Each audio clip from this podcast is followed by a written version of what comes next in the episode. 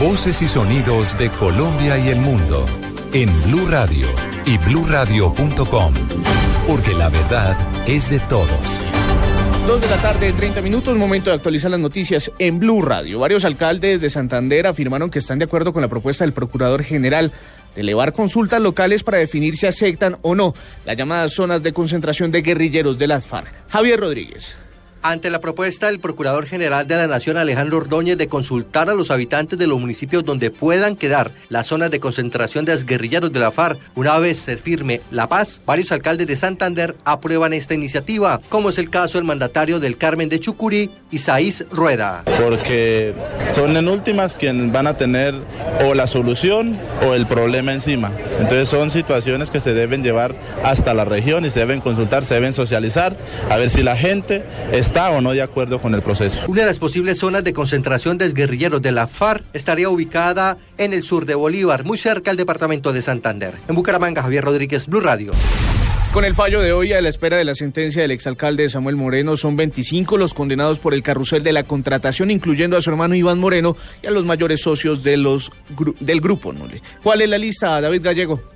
Según el fiscal del caso del exalcalde Samuel Moreno, Juan Vicente Balbuena, son con el exmandatario 25 los condenados asociados al carrusel de la contratación. Exconcejales, secretarios personeros, congresistas, contratistas, empresarios y hasta el hermano del exalcalde están en la lista de condenados por contratos indebidos en la calle 26, tercera fase de Transmilenio. Proceso de ambulancia y contratos de malla vial. Por este momento ya llevamos 25 con esto. Algunas condenas importantes son las del exsecretario de Salud Héctor Zambrano, las del exconcejal Hipólito Moreno, exconcejal Andrés Camacho Casado, las del director de la Unidad de Mantenimiento Vial Iván Hernández, igual la secretaria de Integración Social eh, Mercedes del Carmen Ríos, contratistas como el caso del Grupo Nule, el caso de Julio Gómez y el caso de un intermediario importante como el señor Emilio Tapa. El fiscal aseguró que fue determinante la decisión de hoy al condenar al máximo responsable del carrusel, por eso piden la más alta pena por ser la cabeza del descalabro de esa administración pública. David Gallego Trujillo, Blue Radio.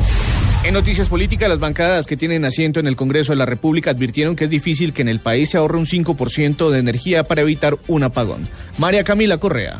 La senadora del Partido Liberal, Vivian Morales, aseguró que los planes de ahorro de energía debieron programarse con anterioridad y que el gobierno nacional tardó en aceptar la crisis energética. Es muy difícil que de un momento a otro logremos el ahorro del 5% que pretende el gobierno. Es que va a haber por lo menos unos cortes o racionamientos durante el día. Lo que duele es que se hubiera podido prever con muchísimo tiempo. El senador del Polo Democrático, Jorge Robledo, indicó que los colombianos tendrán que perjudicarse luego de haber entregado sumas astronómicas por el cargo por confiabilidad o por pagos anticipados. Luego de que los colombianos, digamos, padecieron financiando las obras que no se hicieron, entonces ahora se les pide que nuevamente se sacrifique. Pero aquí la dificultad más grande que tiene esa idea del presidente Santos es que una parte principalísima del consumo está vinculado con la producción. Dijo que lo más preocupante es que el gobierno no pueda impedir que haya un apagón. María Camila Correa, Blue Radio.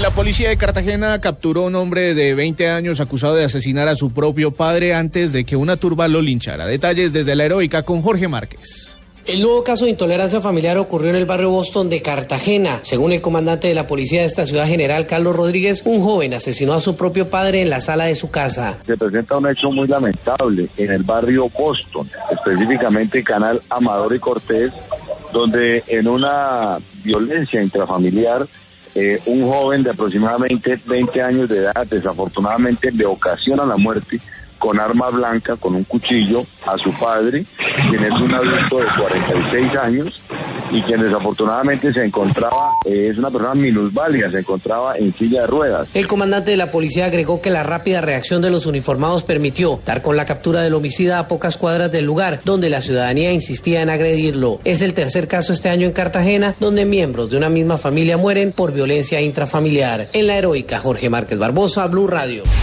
En noticias internacionales, en más de cuatro días de protestas en las calles mantienen los pobladores de Tumeremo, en Venezuela, en el reclamo por la desaparición de 28 mineros. Desde el lugar de la noticia se encuentra Odel López. Santiago Martínez.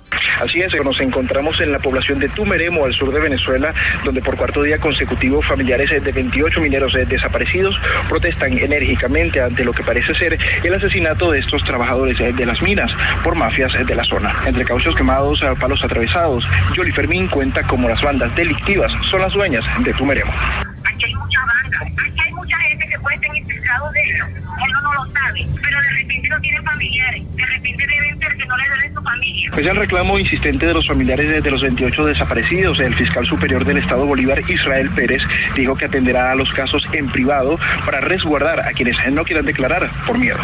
Todos los casos que ellos quieran plantear, ¿verdad? Voy a registrar a las personas que fueron testigos, personas que quieran denunciar y es allí nuestro trabajo. Mientras tanto, la situación continúa tensa en este pequeño poblado al sur de Venezuela. Desde Tumeremo, al sur de Venezuela, Odel López Escote, Blue Radio. Y ahora en Blue Radio, la información de Bogotá y la región. En noticias de la capital del país, el alcalde de Bogotá, Enrique Peñalosa, negó que en la reserva Vanderhamen haya quebradas humedales, como lo han indicado varios ambientalistas. Carlos Arturo Albino. El alcalde de Bogotá se refirió una vez más a que se debe empezar a trabajar por la construcción de viviendas pensando en el futuro y negó que haya quebradas y ríos en la reserva Vanderhamen. En Bogotá hay cientos de quebradas que bajan de los cerros, pero eh, el área de la reserva Vanderhamen es una de las poquísimas áreas donde no hay absolutamente ninguna quebrada de ningún tipo, ningún humedal, no hay absolutamente nada. Y en cuanto a agua subterránea, hay la misma agua subterránea que hay en cualquier otro sitio de la sabana, 200, 300 metros de profundidad. Recordemos que la reserva Vanderhamen ha estado en la mira por los ambientalistas tras el proyecto que presentará el alcalde Peñalosa para urbanizar el lugar. Carlos Arturo Albino, Blue Radio. Y el ministro de Defensa, Luis Carlos Villegas, le entregó a la alcaldía de Bogotá un refuerzo de 600 mujeres que a partir de este martes se integran a la Policía de Tránsito y Transporte. Juanita Gómez. Hola, buenas tardes. Son 600 patrulleras que estarán en las principales vías de Bogotá para regular el tráfico y vigilar la ciudad. Todas estas mujeres se vienen preparando desde hace más de un año en las escuelas de policía de los departamentos de Santander y Cundinamarca y saben de procedimientos judiciales y de prevención. Durante la conmemoración del Día Internacional de la Mujer, el ministro de Defensa, Luis Carlos Villegas, elogió al grupo de patrulleras y aseguró que saben de valores. Esto fue lo que dijo. Da garantías al ciudadano de que puede exigir buenos comportamientos, porque tiene buenos comportamientos, que, que puede exigir transparencia a la ciudadanía, porque tiene transparencia como cuerpo de servidores públicos. El alcalde de Bogotá, Enrique Peñalosa, también elogió a las mujeres y dijo que además de regular el tráfico, son integrales. También a que haya integridad, que haya cada vez una integridad más absoluta en nuestra policía, que nuestros policías sean respetados, admirados y que tengamos la absoluta certeza de que no van a caer en ningún tipo de corrupción. Este grupo de jóvenes patrulleras entre los 21 y 30 años estarán desde hoy en las calles de Bogotá. Juanita Gómez, Blue Radio. Para la ampliación de estas y otras noticias pueden ingresar a nuestra página bluradio.com. Los dejo en compañía de Blog Deportivo.